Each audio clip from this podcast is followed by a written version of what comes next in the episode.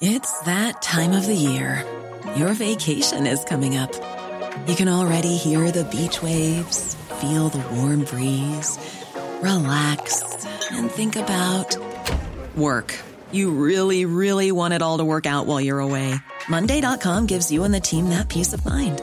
When all work is on one platform and everyone's in sync, things just flow wherever you are. Tap the banner to go to Monday.com.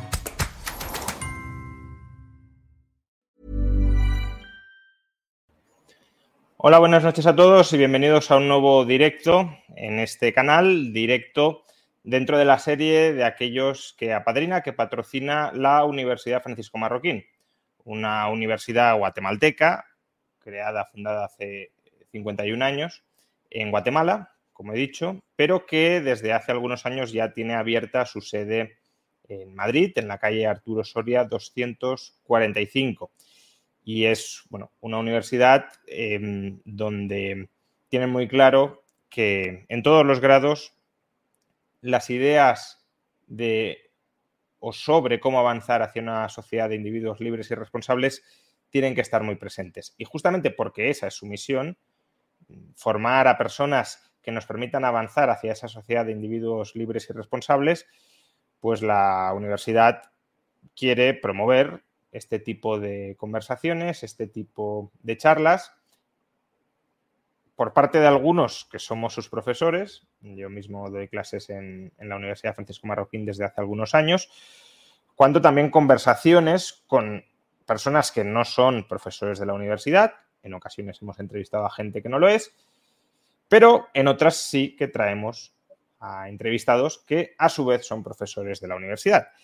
Y este es el caso hoy de eh, José Carlos Rodríguez, que es profesor de la Universidad Francisco Marroquín, además en una asignatura que impartimos conjuntamente, o entre otras en una asignatura que impartimos conjuntamente, que es Escuela Austríaca, pero no lo he traído únicamente o exclusivamente por ser profesor, sino por ser director del Instituto Juan de Mariana, una institución que, por cierto, también dirigí hace años y a la que le tengo muchísimo cariño. Y antes de hablar sobre el tema que nos convoca hoy, que es un estudio que ha publicado el Instituto Juan de Mariana sobre el mercado de los taxis, el mercado de transporte de, de viajeros a través de autotaxis, eh, querría que José Carlos nos hablara un poco de qué es el Instituto Juan de Mariana, porque hasta cierto punto me da algo de pudor que gente que pueda seguir este canal, eh, después de haber estado yo tantos años en el Instituto Juan de Mariana, quizá no conozca qué es el Instituto Juan de Mariana. Entonces, bueno, ya que tenemos hoy aquí a su director, que, que remedie ese problema. ¿Qué tal, Juan Ramón? Pues oye, eh, muchas gracias por invitarme y gracias a ti, a la Universidad Francisco Marroquín, por, por esto y por, por, tantas cosas. El Instituto Juan de Mariana es un think tank, es un centro de pensamiento liberal y está eh, centrado en, en, la defensa de las ideas liberales. A lo que nos dedicamos sobre todo es a la divulgación, a la enseñanza y a la investigación. Este informe precisamente del que vamos a hablar es buena cuenta de ello, ¿no? Es el típico ejemplo en el que el Instituto Juan de Mariana investiga en este caso, un sector económico y eh, hace un análisis desde el punto de vista eh, de defensa de, las libertades. ¿no? Eh, lo creamos en el año 2005, un grupo de personas, entre las que estabas tú, eh, claro, Juan Ramón, y también pues Gabriel Calzada, Daniel Rodríguez Herrera, Alberto Illán, Francisco Capella y muchos otros, ¿no? y desde entonces hemos ido creciendo y eh, hay que decir que el Instituto Juan de Mariana no acepta dinero público, con lo cual mm, vivimos de las aportaciones privadas eh, y tenemos la figura del miembro del Instituto Juan de Mariana, que son personas, muchas personas, por cierto, que pagan una determinada cantidad al año, eh, normalmente 150 eh, 60 si eres estudiante y, con eso y con nuestras actividades y otros benefactores que también contribuyen a, a, a, la economía del instituto, pues nos mantenemos y como digo, pues poco a poco vamos creciendo cada año. Pues nada, animo a, todas las personas que nos estéis viendo ahora en directo o que nos veáis en diferido cuando esto quede subido al canal, que visitéis tanto la página web del Instituto Juan de Mariana y si os interesa apoyar las actividades, la divulgación, la investigación que hace el instituto, pues eh, os suméis a esa causa, Sociedad Civil en Marcha.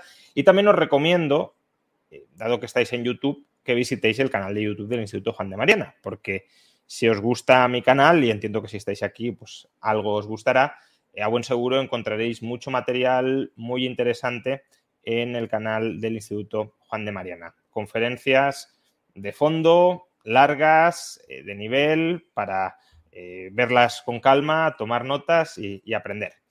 Y dicho esto, pues vamos a introducir también, vamos a presentar también al autor del informe que, ha publicado el Instituto Juan de Mariana y que, por cierto, lo tenéis eh, enlazado en la caja de comentarios, sobre el mercado de los taxis y de las VTC. Álvaro Martín, ¿qué tal? Buenas noches. ¿Qué tal? ¿Qué tal? Buenas noches, Juan Ramón. Muchas gracias por invitarme. Pues Álvaro ha redactado este, este informe sobre un sector que, bueno, es un sector que podría estar mucho más liberalizado de lo que lo está, pero que sin embargo está tremendamente restringido desde un punto de vista regulatorio y a algunos aún les parece insuficiente la restricción que existe. Con lo cual, eh, vamos a hablar del informe. Eh, y lo primero que, os quería preguntar, y Álvaro, puedes empezar tú mismo, es ahora mismo cuál es la situación regulatoria en España del sector del taxi. Es decir, estamos ante un sector con muy poderosas barreras de entrada, existe posibilidad de que haya competidores. ¿Qué hace falta para que alguien pueda entrar a competir en ese mercado? ¿Cuál es la situación? Bueno, yo diría que ahora mismo el sector del taxi, entendido como los que operan dentro del sector del taxi, es decir, aquellos poseedores de una licencia de taxi, son un sector absolutamente privilegiado en términos de restricciones de la competencia.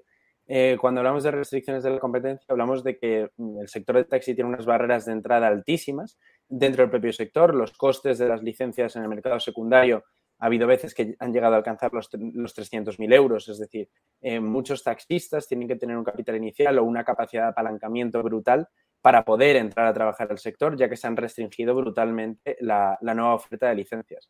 Pero es que además ahora encontramos un caos burocrático y administrativo a raíz del Real Decreto que se analiza en el informe, ¿no? que es el Real Decreto Ley 13 2018, que restringe la actividad eh, de los VTC.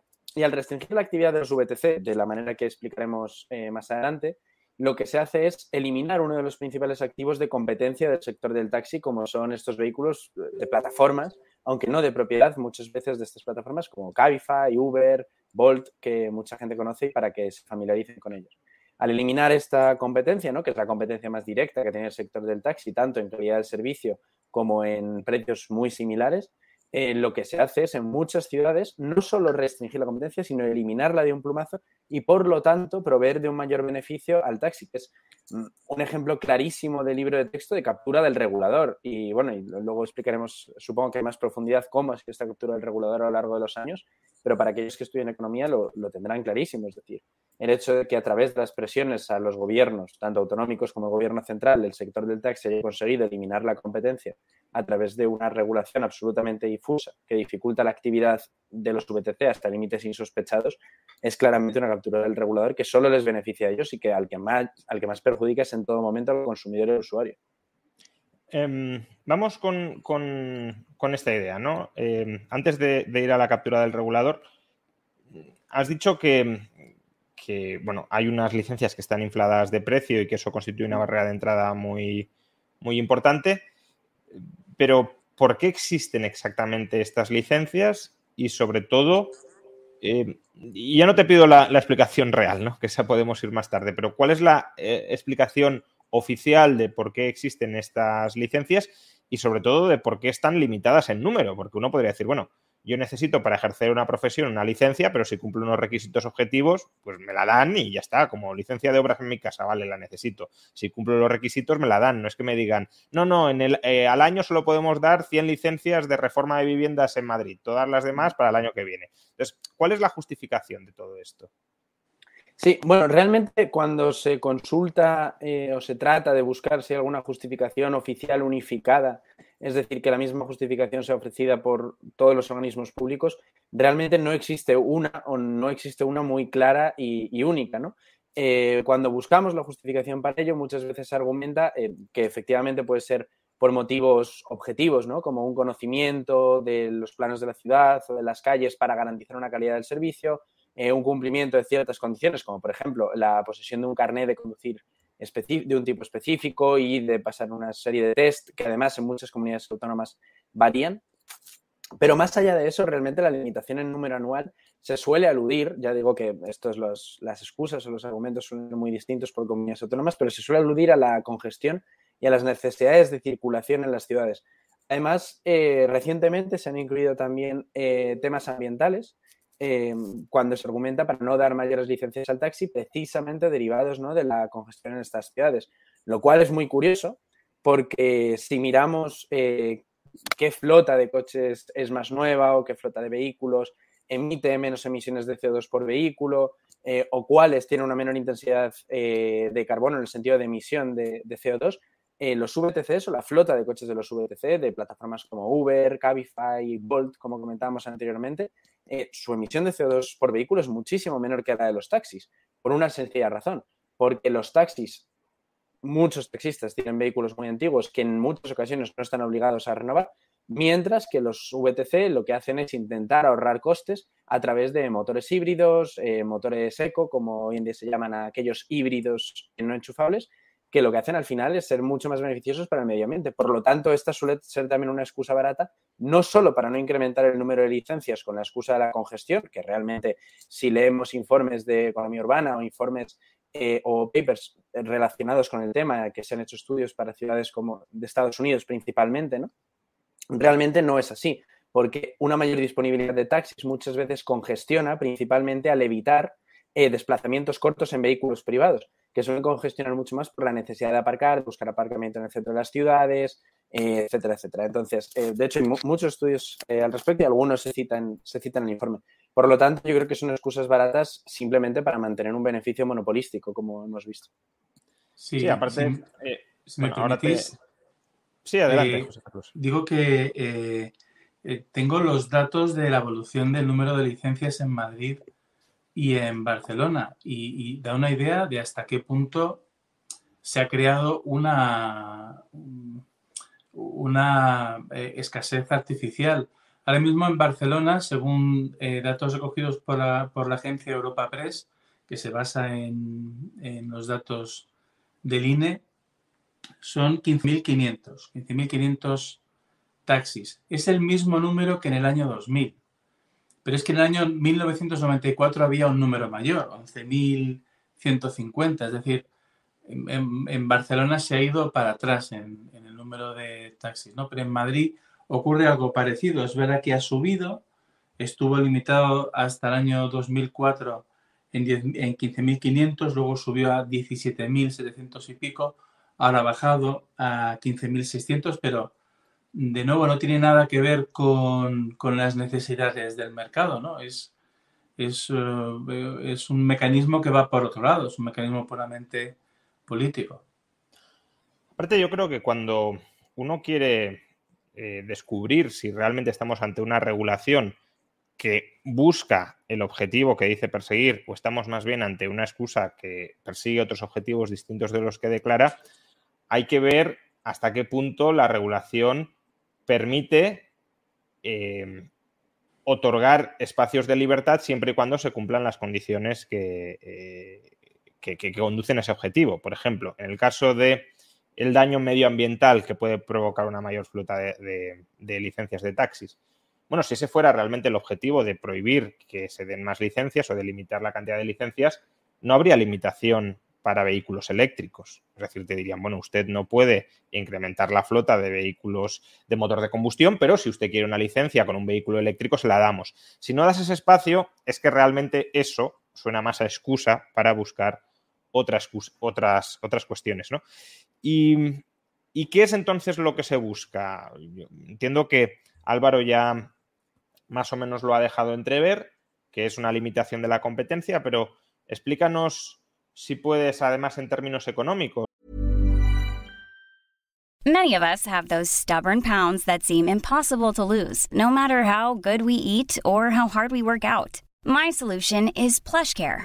PlushCare is a leading telehealth provider with doctors who are there for you day and night to partner with you in your weight loss journey. They can prescribe FDA-approved weight loss medications like Wagovi and Zepbound for those who qualify. Plus, they accept most insurance plans. To get started, visit plushcare.com slash weight loss. That's plushcare.com slash weight loss. Hiring for your small business? If you're not looking for professionals on LinkedIn, you're looking in the wrong place. That's like looking for your car keys in a fish tank.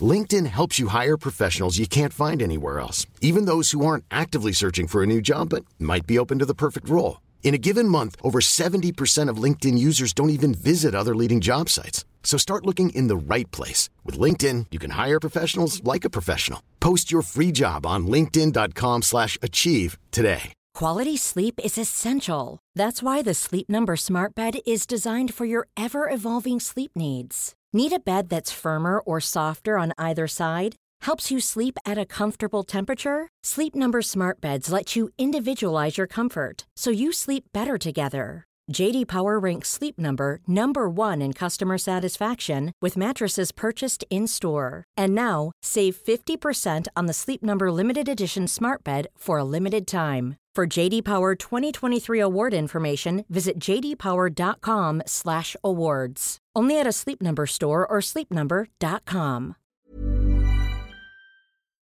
Eh, de nuevo, son bastante intuitivos, pero por explicitarlo, ¿por qué las limitaciones de la competencia eh, son beneficiosas para los oferentes?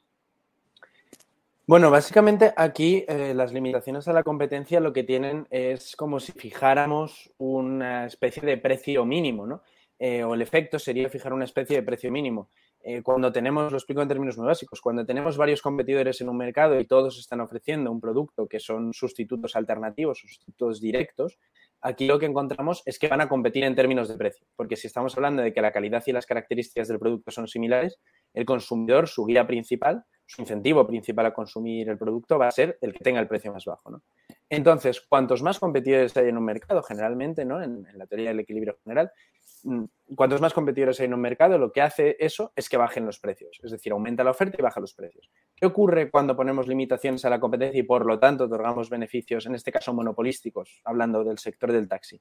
Estamos limitando a los competidores y además de regulaciones en términos de precio, de tarifa, de características de los, los estamos determinando, un, estamos determinando un precio, ¿no? Porque los taxistas, a través de no colusión directa entre ellos, sino colusión con las administraciones públicas, ya digo, fijando tarifas, condiciones eh, de trabajo, etcétera, lo que están haciendo finalmente es ofrecer un precio que es mucho más alto del que existiría en unas condiciones de libre competencia en el sector. Es decir, si Cabify y Uber estuvieran completamente liberalizados, hablando del sector de las VTC, o si la emisión de licencias, el número de licencias no estuviera topado por la administración. Entonces, realmente lo que está haciendo es que los taxis puedan ofrecer un peor servicio a un mayor precio, para que todos nos entendamos. Y cuando hablamos de sector plenamente liberalizado, eh, ¿exactamente a qué nos estamos refiriendo? Porque estoy viendo a, a, mucha gente en el chat diciendo, bueno, aquí se están defendiendo los intereses de las VTCs, eh, pero bueno, al final la VTC no deja de ser una forma de, de, mantener el mismo modelo que con el taxi, pero con un mayor número de licencias. Es decir, sigue habiendo una limitación de entrada en el mercado. Y, y yo recuerdo en, en, algún viaje al extranjero haber experimentado en primera persona el, el servicio original de Uber, Uber Pop, que no tiene nada que ver con el servicio que tenemos aquí de las VTC. Un Uber Pop es un conductor particular que contacta contigo a través de Uber o conecta contigo a través de Uber y te lleva el conductor particular sin licencia de ningún tipo. Cualquier persona, si yo tengo un coche y Uber me lo aprueba, puedo hacer ese servicio y me lleva a destino.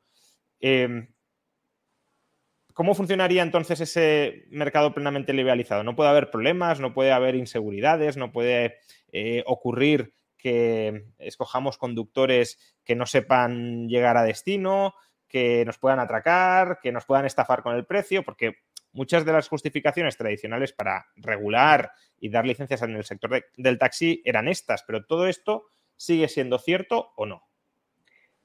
Sí, o sea, eso, es, eso puede ser completamente cierto, es decir, esos riesgos existen, pero yo creo que el mercado mm, tiene ¿no? para disipar esos riesgos o para ofrecer al cliente una especie de servicio, digamos, premium, para disipar esos riesgos. Me explico.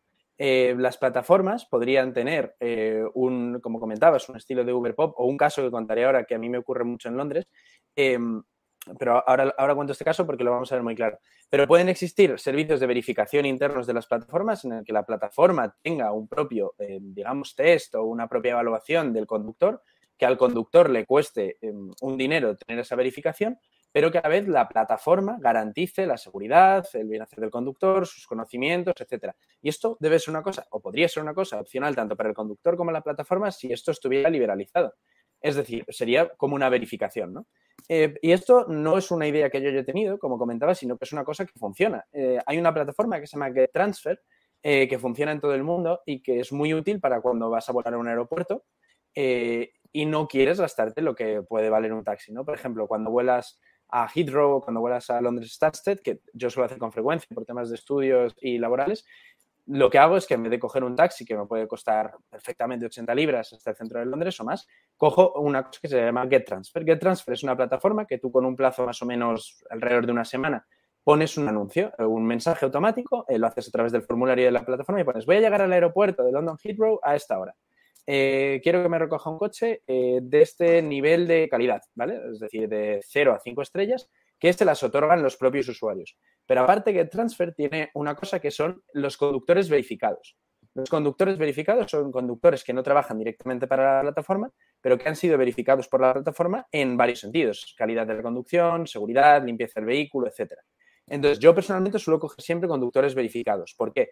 Porque con eso, eh, y sí ciertos de estos riesgos, ¿no? De, oye, te pueden atracar, pues alguien que no conozca, pues alguien que me lleve eh, por un camino que no me gusta, etc. Y, y, además, la plataforma ofrece un servicio de tracking constante del vehículo, es decir, tanto la plataforma como cualquiera que tú le pases el link de, tu, de la aplicación, o sea, del servicio, puedes ver por dónde está yendo el vehículo, aparte de que hay un botón de seguridad en la plataforma que llega un aviso directamente, ¿no? Entonces, creo que eh, en, España, en cambio, cuando coges GetTransfer en cualquier lugar, en cualquier aeropuerto, quieres coger un transfer a cualquier lugar, solo están autorizados a trabajar no para esta plataforma, porque no están contratados en esta plataforma, sería un servicio como mm, estilo Deliveroo antes de la regulación, ¿no?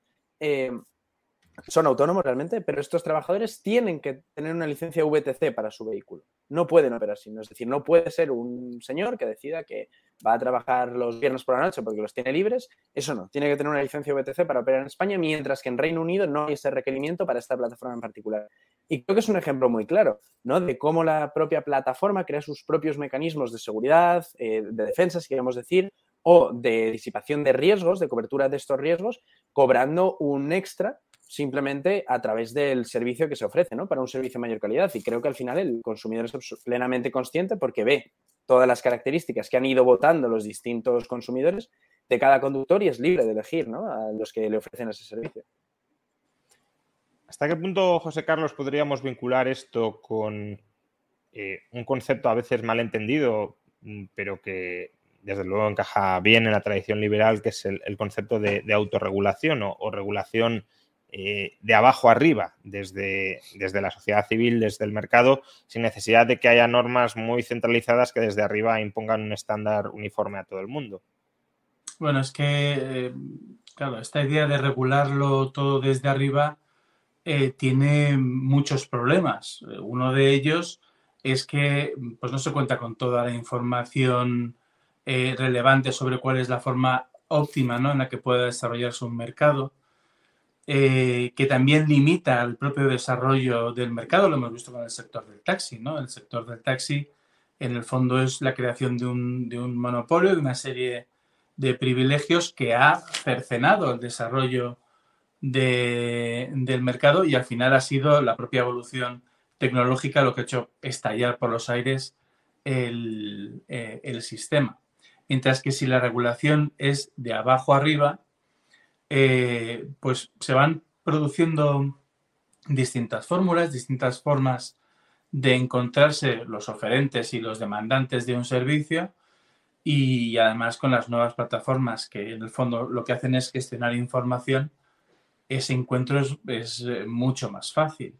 Hay un mecanismo que ya de por sí es, mm, ha funcionado en, en España, que es el de la marca. Es decir, Tú antes cogías un taxi en, cualquier ciudad y el taxi era una aventura.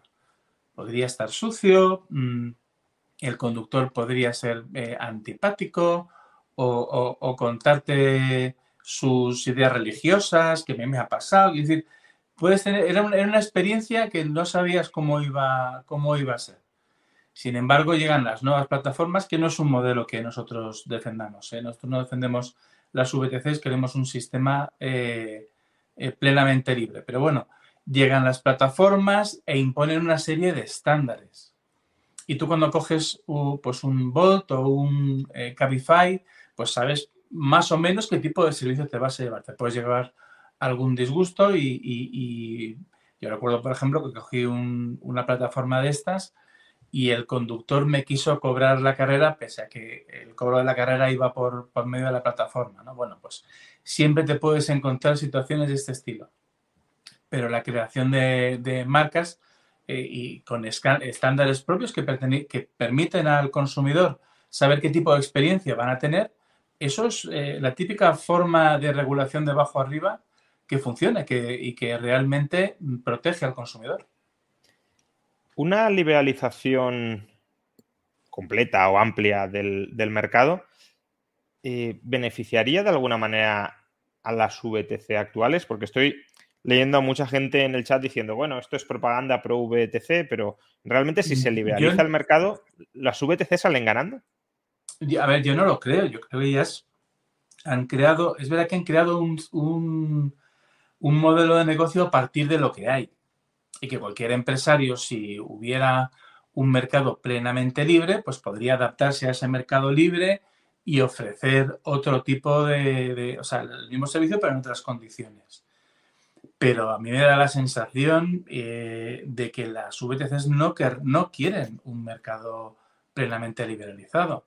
Estoy seguro, realmente lo que buscan es, es otra cosa. Bueno, pues crecer dentro de un mercado regulado donde ellos estén cerca de los políticos que toman las decisiones, en fin, un poco como, como el sector del taxi, pero 2.0, ¿no? Es decir, eh, evolucionado desde el punto de vista tecnológico, eh, pero más o menos igual. Eh, y desde luego no es eso lo que defendemos, lo que defendemos es un mercado plenamente libre. Porque hablemos un poco de las licencias porque estabais mencionando, bueno, un, taxista tiene que comprar una licencia de 300.000, eh, los VTC también han, bueno, han recibido y están revendiendo las licencias y quien ahora adquiere una licencia VTC de las que estén concedidas está pagando una cantidad de dinero, no, tan elevada, pero en todo caso sí varias decenas de miles de euros. Eh, ¿Por qué? Quiero decir, estamos de alguna manera eh, aceptando que las licencias tienen que costar un pastizal como este, pero ¿por qué las licencias valen lo que valen? Es decir, ¿de qué es un reflejo eso? Bueno, yo creo que aquí hay un punto muy importante que hacer, además, a raíz de esto, y es lo que decía José Carlos, que creo que mucha gente, sin leerse el informe, tanto en Twitter como en otras redes sociales, ha comentado que era un informe en defensa del sector de las VTC, y para nada. De hecho, hay un apartado, un gráfico muy grande que elaboré yo mismo, en el que realmente lo que se muestra es cómo la propia regulación también de las licencias de VTC y la emisión controlada de estas licencias por las administraciones públicas ha hecho que menos de seis eh, sociedades open todas las licencias o prácticamente la totalidad de las licencias del mercado.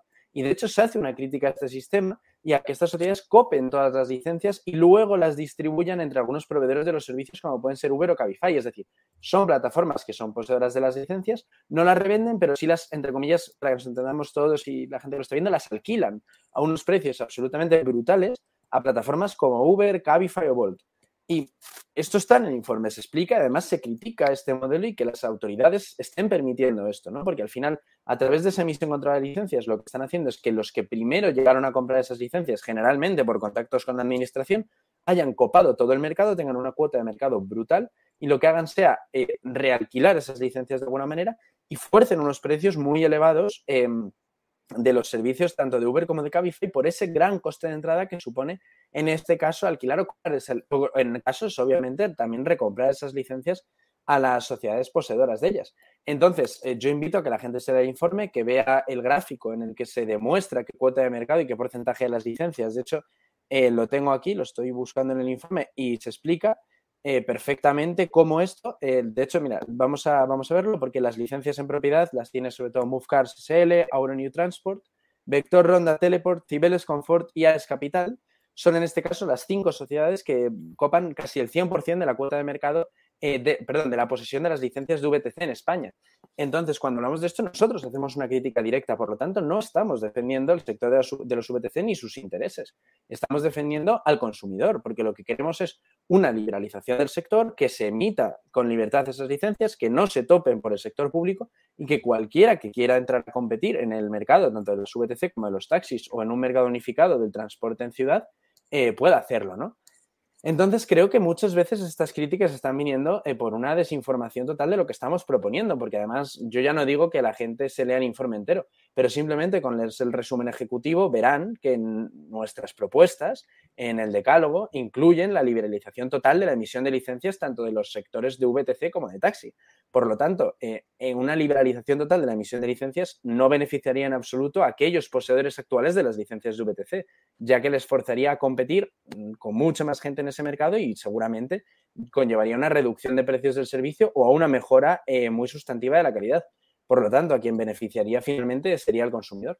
Y a una depreciación de las licencias según cómo se haga esa, liberalización, ¿no? ¿Y cómo afecta? Bueno, entonces ya hemos visto que claramente una liberalización del sector no beneficia a los actuales propietarios de licencias VTC, al igual que no em, beneficia al, sector del, em, del, taxi, eh, porque tienen licencias que han pagado a altos precios y eso se puede echar a perder. Pero de nuevo, ¿por qué ese trozo de papel que me autoriza a prestar un servicio puede llegar a valer 300.000 euros o en, Nueva York llegaron a valer un millón de dólares. ¿Qué sentido tiene que ese trozo de papel que simplemente me permite hacer una actividad se esté intercambiando en el mercado a un precio tan alto? ¿Por qué esto es así?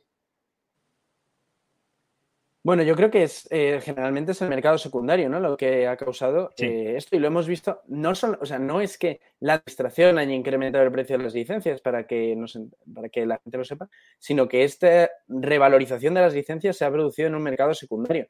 En cualquier mercado en el que se limite la oferta, mm, digamos, de manera artificial, a la vez que incrementa la demanda por ello, ¿no? Y lo hemos visto, además, la demanda ha incrementado, por ejemplo, en periodos de crisis económica, tras la crisis del 2008 hay muchos estudios que muestran cómo eh, personas que se quedaron sin trabajo en el sector de la construcción, en el sector sobre todo de los servicios, eh, y que tenían una renta similar o inferior a la media de un taxista, decidieron que una buena alternativa o un buen sustitutivo de ese trabajo era entrar al sector del taxi y, volverse taxista.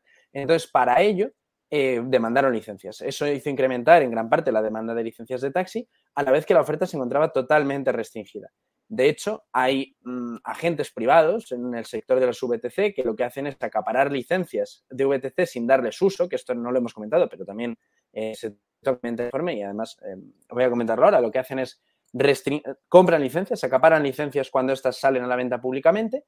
Estas licencias las mantienen durante un número determinado de años hasta que ven que el precio en el mercado secundario de las licencias de VTC es lo suficientemente alto y las revenden. Por lo tanto, encareciendo esa licencia artificialmente mm, a través un, de, un, favor que les está haciendo la administración pública topando esas licencias. Pero es que esto ha ocurrido totalmente, esto ha ocurrido en el sector del taxi y es la única razón de ese incremento de precio de las licencias. O sea, no es que la administración pública haya llegado y haya dicho, ahora voy a cobrar 100 veces más por la licencia, no, sino que es la propia limitación lo que ha causado. Y para que la gente lo vea, esto es lo mismo que, ha ocurrido, por ejemplo, que ocurre en el mercado del alquiler. Eh, el principal factor de que suban los alquileres no es que haya, generalmente no es que haya un especulador que diga, ah, vamos a subirle el alquiler para que la gente no pueda pagar. No, no, si es que es la propia administración pública la que restringe los permisos de nueva obra, la que restringe los espacios para construcción a través de distintas calificaciones y la que no permite que se construya más y por lo tanto que sube el precio del alquiler. Pues esto es un tema muy similar, pero con las licencias de taxi y de VTC. No olvidemos que tienen mecanismos muy similares. Es decir, que de alguna manera las licencias, el precio de las licencias lo que recoge es una expectativa de beneficios mm. monopolísticos futuros, ¿no? Es decir, ¿por qué alguien está dispuesto a pagar un millón de dólares por una licencia en Nueva York? Pues porque espera que los va a recuperar a través del servicio del taxi y los puede recuperar porque puede cobrar unos sobreprecios que no podría cobrar en caso de que hubiese más competencia. Em, Pero es que además, llegamos a la situación absurda de los rescates de licencias. Sí, que... de, eso, hablaremos ahora, si os parece, cuando hablemos de las propuestas y de cómo, bueno, porque también hay una situación de hecho que es, que es complicado obviar, que es que hay gente que está atrapada, ¿no? Pero a ver cómo se puede articular. Pero em, por seguir con este punto, ¿no? Por ejemplo, aquí tenemos un comentario que dice, he trabajado en una VTC 12 horas al día, 6 días a la semana por 1.080 euros, dos meses aguante. Dejando de lado si esto es cierto o es falso, que eh, al final cada uno puede, podría ser un comentario inventado, pero me hace gracia el comentario porque si no hubiese licencias, este señor no tendría por qué trabajar para una VTC. Podría coger el mismo el coche y prestar el servicio, con lo cual eh, digamos, la plusvalía que le está extrayendo la VTC se la está extrayendo, ¿por qué? Porque hay una restricción artificial en la cantidad de licencias. Eh, por tanto, la explotación presunta del trabajador en estas empresas también responde precisamente a que no cualquiera, cualquier persona con su propio vehículo, con su propio carnet de conducir, puede entrar al sector a prestar este, este servicio. Eh, bien, entonces, hemos visto que eh, bueno, hay una restricción de la competencia, pero esa restricción de la competencia es igual en toda España porque el, informe se publicó días antes de que en Madrid, en la Comunidad de Madrid, tuviese lugar una votación importante. Eh, que no estaba además claro que, iba a salir, porque en el caso de la Comunidad de Madrid, el Partido Popular es verdad que tiene una postura, que en este caso concreto, en muchas otras no, pero en este caso concreto sí es más favorable, más cercana a una cierta libertad de mercado, pero Vox, que muchas veces pues saca la bandera del libre mercado, en este caso tenía una posición más bien ambigua, probablemente por su cercanía al sector del, taxi. Entonces, ¿cuál es ahora mismo la situación?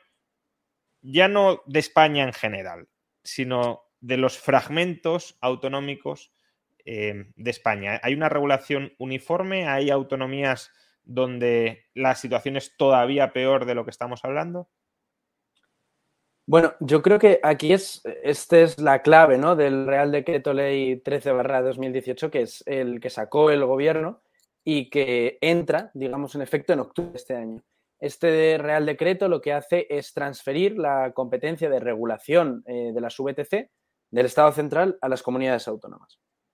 Por lo tanto, las comunidades autónomas ahora tienen un mucho mayor rango, un rango absoluto, para poder eh, discernir el tipo de regulación que se aplica sobre las VTC. De hecho, si no actuaran las comunidades autónomas sobre la regulación, es decir, si simplemente lo dejaran pasar sin sacar una nueva ley eh, respectiva a la regulación de las VTC, las VTC en esa comunidad autónoma que no regulase, es decir, que no sacaran una ley eh, preceptiva a ello, solo podrían operar en servicios interurbanos, es decir, solo podrían entrar y salir de esas ciudades para transportar pasajeros de o hacia otros, otros núcleos urbanos, ¿no? Entonces, esto es muy importante comentarlo. ¿Por qué? Porque aquí las comunidades han tomado posturas muy distintas. Mientras que en Cataluña se ha permitido eh, algunas regulaciones, como lo que ocurre en Barcelona, ¿no? Es decir, la necesidad de una precontratación de 15 minutos de servicios como Uber o Cabify, que lo que hace es que generalmente un servicio que se utiliza para trayectos de inmediatez, es decir, eh, tú quieres cogerlo en el momento porque quieres ir rápido a un lugar generalmente cercano, no se puede hacer. Y entonces, por lo tanto, está quitando una gran parte del mercado a estos servicios de VTC, ¿no? Y entregándosela directamente a los taxistas.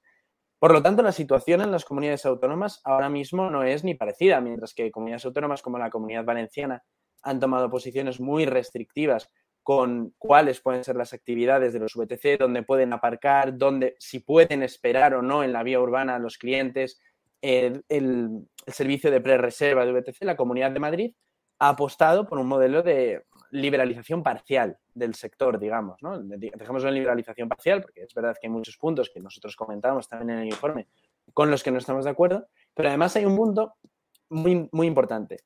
la Comunidad de Madrid sacó una ley, que era la ley Omnibus, en la que se introducía eh, medidas de liberalización económica parcial de muchos sectores eh, de la economía leña. Entre ellos se incluía el sector de las VTC y lo que se pensaba eh, regular era para que pudieran seguir operando con la normalidad que hasta ahora habían con la que hasta ahora habían podido operar en la Comunidad de Madrid, es decir, que no tuvieran que adaptar su modelo de negocio a una nueva regulación mucho más restrictiva. Tuvieron muchos problemas para aprobar esto y de hecho finalmente no se aprobó dentro del paquete de medidas que se contemplaban dentro de la ley Omnibus, sino que se terminó sacando y aprobando eh, por fuera de esta ley y de hecho con ciertos parámetros más restrictivos que los que se contemplaban en la ley Omnibus, precisamente porque los que bloquearon la aprobación eh, de esta ley por este apartado eh, fue, como bien comentabas, Juan Ramón Vox. Eh, Ciudadanos, que llevaba la Consejería de Transportes hasta, hasta que se rompió el gobierno con Ciudadanos, y ahora el PP de la Comunidad de Madrid lo habían apoyado y habían apoyado esa liberalización parcial del sector de las VTC para garantizar la, la máxima competencia que se pudiera con los taxis dentro de los parámetros que marca el gobierno central. ¿no? pero llegó Vox y dijo que no, que era injusto para los taxistas que habían comprado una licencia y que eso no solamente, em, digamos, atentaba contra los derechos de esos taxistas, sino que además atentaba contra el funcionamiento de un servicio público esencial eh, como es el taxi, entendido como, como, servicio público, ¿no? porque se marca así el taxi al ser licencias públicas. Y entonces Vox bloqueó esta votación en la Asamblea de la Comunidad de Madrid, el PP tuvo que sacar la ley por fuera y no la ha podido aprobar hasta que ahora eh, la sacó por fuera, la renegoció con Rocío Monasterio y finalmente lograron aprobar que el sector de los VTC pueda seguir operando con una normalidad relativa como a la anterior a, que entrara en efecto, que todavía no entre, recuerdo que entra en octubre, el Real Decreto Ley 13 2018. Eh, José Carlos, ¿por qué Vox, que muchas veces eh, le gusta decir que, bueno, no lo dice, pero, o no lo dice oficialmente, pero sí deja entrever como que puede tener en algunos temas económicos una posición más liberal, más de derecha valiente que el Partido Popular, porque aquí tiene una posición tan eh, mercantilista, digámoslo así, ¿no? Tan proteccionista de, intereses gremiales, que al final es en lo que nos estamos moviendo. Mm, ¿Cómo encaja esto dentro de, de lo que es Vox? Bueno, quizá Vox no sea tan liberal, ¿no? Es decir, es verdad que el partido ha evolucionado mucho desde que se creó eh, para las elecciones eh, eh, europeas del año 2014. Entonces el líder, el candidato para esas elecciones era Vidal Cuadras. en los primeros años tenía una plataforma económica, la verdad, muy interesante en comparación con lo que proponían otros partidos. Pero yo creo que poco a poco mm, Vox ha ido abandonando esos primeros impulsos liberales. Yo no digo que no queden, que no quede parte de, de ellos, porque además hay gente dentro que es, eh, que es eh, liberal, en términos generales se puede definir así, y que sigue estando en el partido. Pero yo observo que cada vez eh, lo son con menos ímpetu y al revés eh, cada vez van ganando una posición eh, más cercana al gremialismo, al mercantilismo, en el ámbito eh, incluso de, la economía general, pues, pues el proteccionismo frente de sectores como el industrial o el, o el agrario frente a la competencia de los productos extranjeros. Es decir, yo creo que hay un cambio ideológico eh, que, que, no es sutil, que es más o menos lento, pero que es firme en ese sentido dentro de Vox. Y además, yo sé que eh, parte de la estrategia política de Vox pasa por eh, querer captar votos que, que pertenecen o han pertenecido en otros tiempos a la izquierda, porque es verdad que hay una parte de la sociedad que votaba a la izquierda, que se siente abandonada por los partidos tradicionales de izquierda como el PSOE y por los nuevos partidos como Podemos y demás, porque tienen unos, mensajes, unos mensajes que no les llegan, ya no, no, no han abandonado las viejas eh, luchas de los partidos de izquierda y Vox entiende que ahí tiene un, área de crecimiento, ¿no? Y entonces ahí digamos que la derecha más rancia eh, y el socialismo pues mm, tienen cierta simpatía el uno por el otro y, ese tipo de mensajes gremialistas pues realmente eh, cuadra, ¿no? O sea, yo, yo, diría que incluso el programa económico del año 2019 era un programa económico De, lo, más liberal de, entre los partidos, ¿no? Otra cosa es el resto del programa, pero el programa estrictamente mm. económico sí era bastante liberal y estaba relativamente bien hecho. Estaba mm, con una cierta profesionalidad de la que otros partidos, no sé si por miedo o por falta de recursos, no, suelen mostrar. lo que pasa que... un, segundito que simplemente quería hacer un comentario al respecto de esto. Porque a mí me gustaría que la gente em, que se considera liberal, de amplio espectro en cualquiera de sus posiciones, haga un ejercicio comparativo. Hay un artículo tuyo, creo recordar, del año 2019, que em, creo que se titula ¿Por qué Vox tiene el mejor programa económico? o algo así. Contemos con que este artículo describe el programa económico eh, previo al año 2019, ¿de acuerdo? Entonces, que la gente coja este artículo, lo lea y vea las medidas previas al año 2019 por una razón, porque Vox ese programa económico lo ha borrado de la web. En cambio, ahora mismo el programa que Vox tiene, su programa político, que tiene en la web y que publicitan, que además eh, su cabeza es Jorge Buxadé y su representante máximo es Jorge Buxadé, y que lo presentó junto a Giorgia Meloni en Madrid, de hecho, es el titula Agenda España, que la, gente, que la gente busque Agenda España PDF en Google y lean el documento. Es un documento muy cortito de 40 páginas. Si se van a la sección de propuestas de política económica, podrán ver que Vox aboga por mayores impuestos a las empresas tecnológicas y financieras extranjeras, porque atentan contra la soberanía nacional. Salirse de todos y cada uno de los tratados de libre comercio firmados por la Unión Europea y construir lo que ellos denominan la Europa de los patriotas, yo creo que es la Europa de los nacionalistas, pero tras ello también quieren introducir mayores aranceles a todos los productos agrícolas extranjeros y limitar la exportación de los españoles para que se consuman dentro del país. Eh, limitar la exportación de productos agrícolas españoles simplemente mataría el sector agrícola porque la mayoría de la venta se hace a través de exportación. Además, quieren controlar el precio de venta de estos productos. Pero luego tienen otras tantas eh, propuestas, como por ejemplo en alquileres, en pensiones, por ejemplo, ya no proponen un sistema mixto de capitalización y reparto como proponían antes de 2019, sino que ahora proponen simplemente una eliminación del gasto político superfluo para acabar con el problema de las pensiones una cosa que son simplemente unicornios económicos. Pero yo de verdad animo a que la gente, no hace falta que sea todo el programa, simplemente aquellas secciones que consideren de carácter económico y las comparen con las políticas que tú describes en tu artículo previo a 2019 y reflexionen y digan, mm, podemos seguir, o aquellos que hayan votado a Vox, yo no lo he hecho nunca, pero aquellos que lo hayan votado alguna vez y se consideren liberales, digan, podemos seguir apoyando esta fuerza política tras este cambio de rumbo y si con eso no es suficiente, simplemente tienen que ver su idea sobre el Estado, sobre las regulaciones de la familia, sobre las restricciones a la libertad del individuo en materia, por ejemplo, como venta y consumo eh, de drogas, eh, de prostitución, de gestación subrogada. Entonces, esta restricción de la esfera de libertad individual en tantas áreas, que consideren si realmente a ellos les merece la pena seguir apoyando a un partido que realmente es nacionalista y proteccionista. Y yo de verdad, que la gente haga ejercicio comparativo, porque entonces sí serán votantes racionales, ¿no? Como bueno, como habla Brian Kaplan. Comentaba José Carlos, no, quiero tocar mucho más el tema de Vox porque mm. no va de esto el, directo y tampoco quiero desviarlo hacia ahí, pero eh, no querría dejar de, comentar una cosa y es que mencionaba José Carlos que intenta captar un, voto de izquierdas.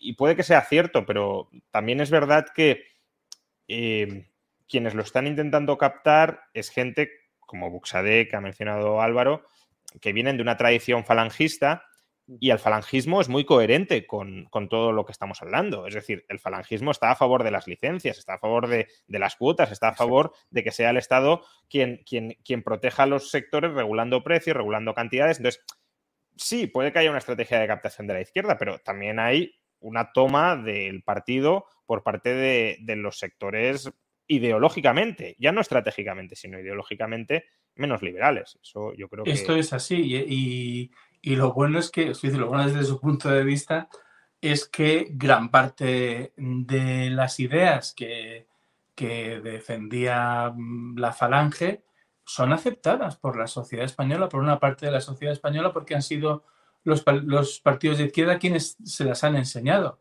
Es decir, no, han tenido que hacer una labor de pedagogía importante porque realmente tenían el, terreno abonado, ¿no? Abonado por, por la izquierda, pero es, pero es verdad, es decir, el caso de Buxad es claro, ¿no? Y, de otros que están ahí, eh, y de otros que están ahí en Vox y que vienen de ese ámbito del falangismo o propiamente dentro o, muy cercano, ¿no?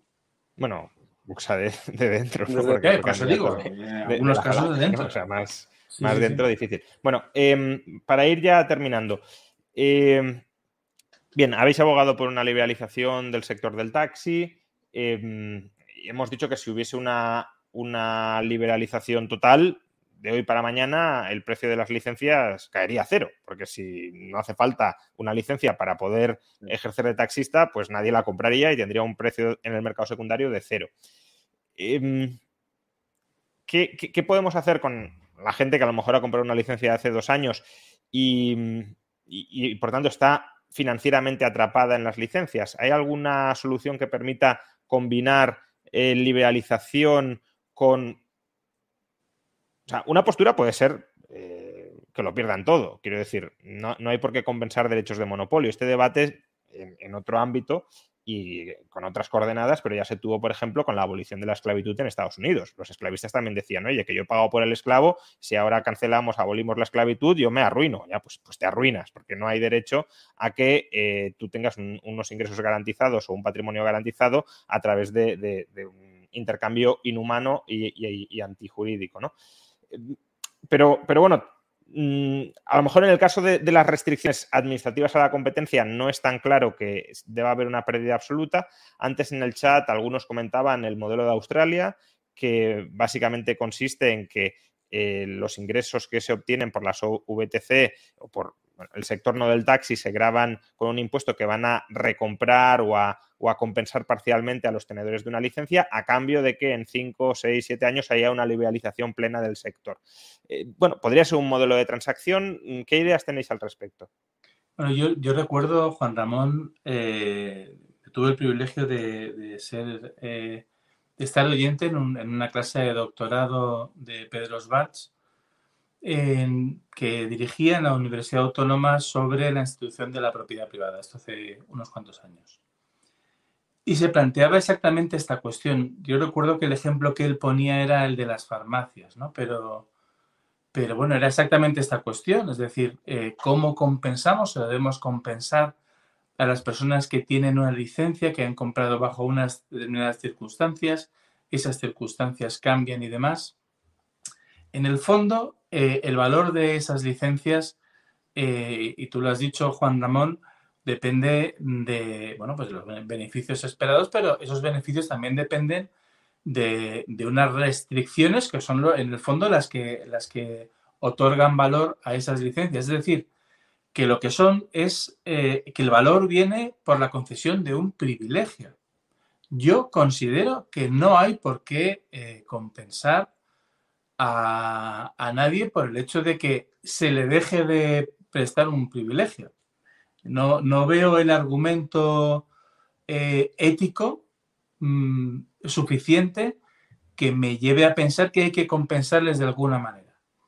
Si quieres, desde el punto de vista político, pero claro, yo es que no me dedico a, me dedico a las ideas, no me dedico a la política. Desde el punto de vista político es complicado vender esto y quizá el sistema que acabas de, de comentar bueno, pues es una forma eh, un poco eh, de suavizar una transición que haría que las pérdidas fueran menores, estuvieran más repartidas, entrarían nuevos eh, actores en el mercado este, y entonces generarían más negocios. Ese nuevo negocio en parte financiaría la transición. Bueno, entiendo que es una solución viable, políticamente mm, asumible y demás.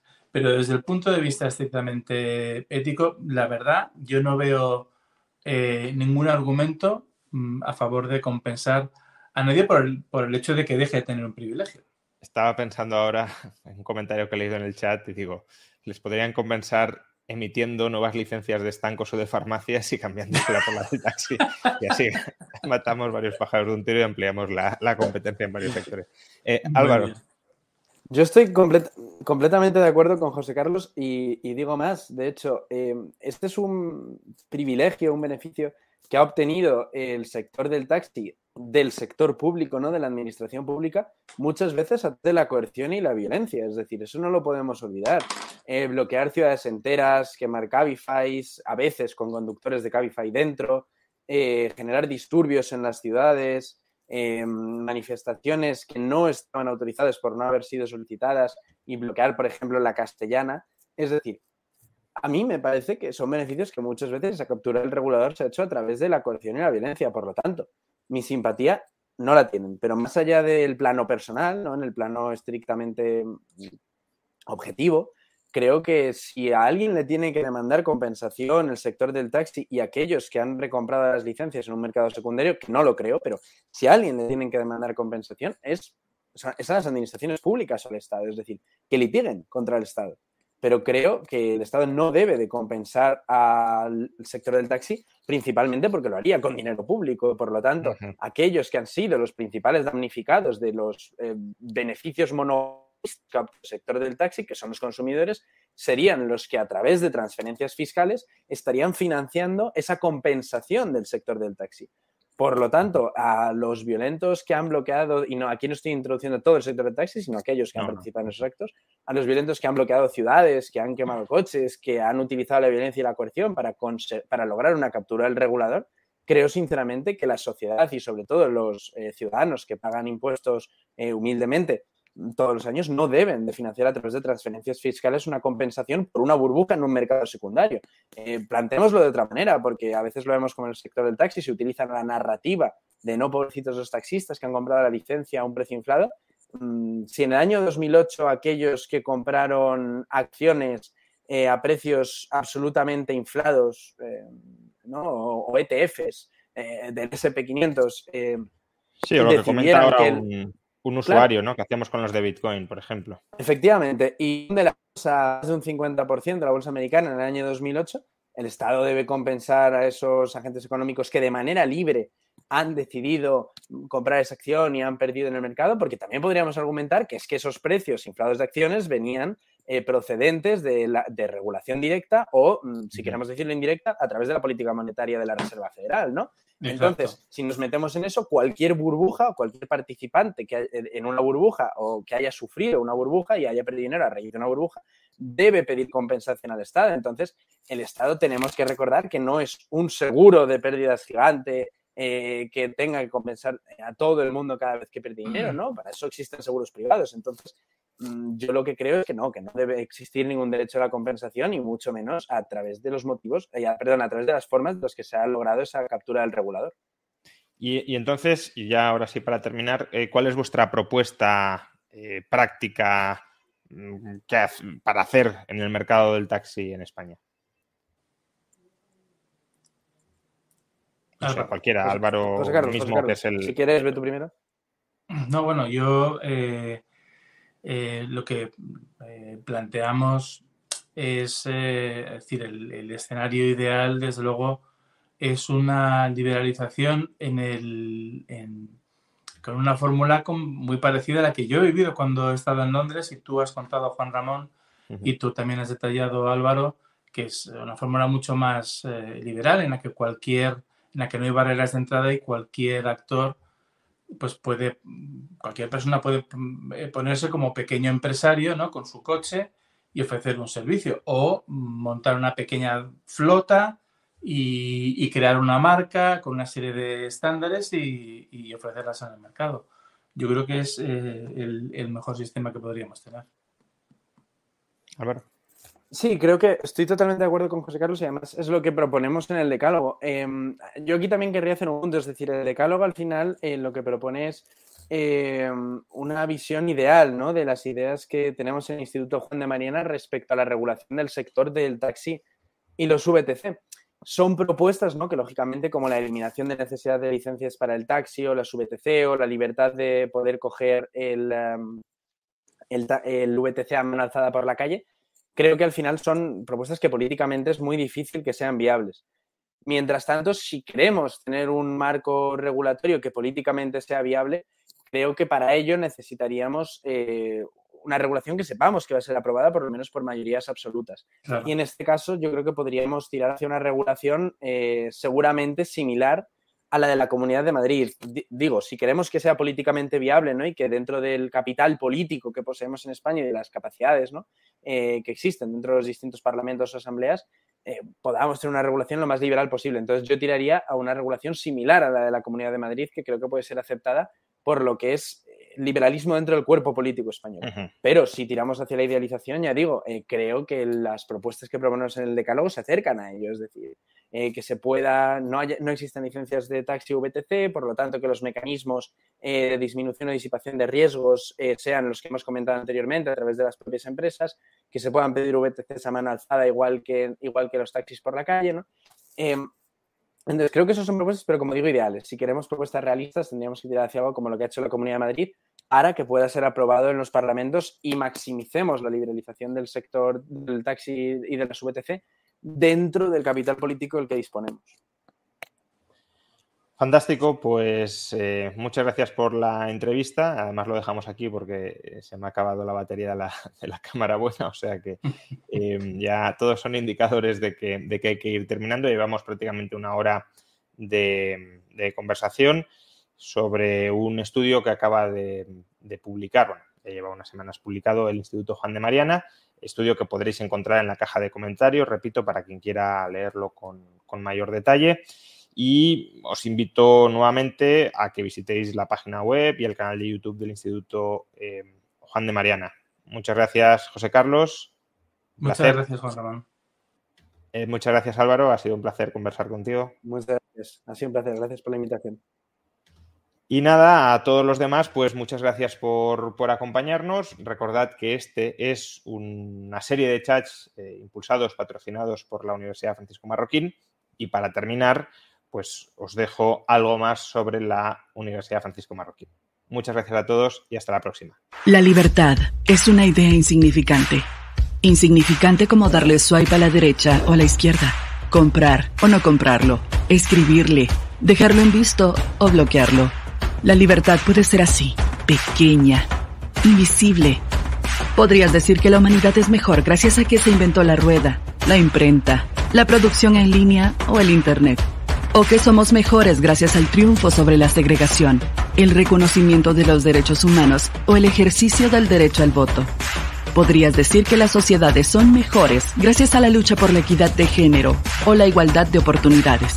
Incluso podrías decir que las economías prosperan gracias a las empresas o a la competencia. Pero no. Lo cierto es que la humanidad nunca ha sido mejor gracias a inventos, filosofías, revoluciones, ni sistemas políticos, pues ninguno de ellos podría siquiera existir si no fuera gracias a que alguien, en algún lugar, en algún momento de la historia, tuvo la oportunidad o luchó por su derecho a crear, a creer, a cuestionar, a pensar, a expresarse en libertad. Libertad. El principio y el final de todo. Un ideal inmenso, absolutamente poderoso, que empieza con cosas insignificantes. La próxima vez que hagas swipe, hagas clic, compres o no compres, o dejes en visto, recuerda que lo haces porque puedes hacerlo. No lo olvides. Cree, piensa, discrepa, elige actúa con libertad. No existe nada más grande. Universidad Francisco Marroquín, la Casa de la Libertad.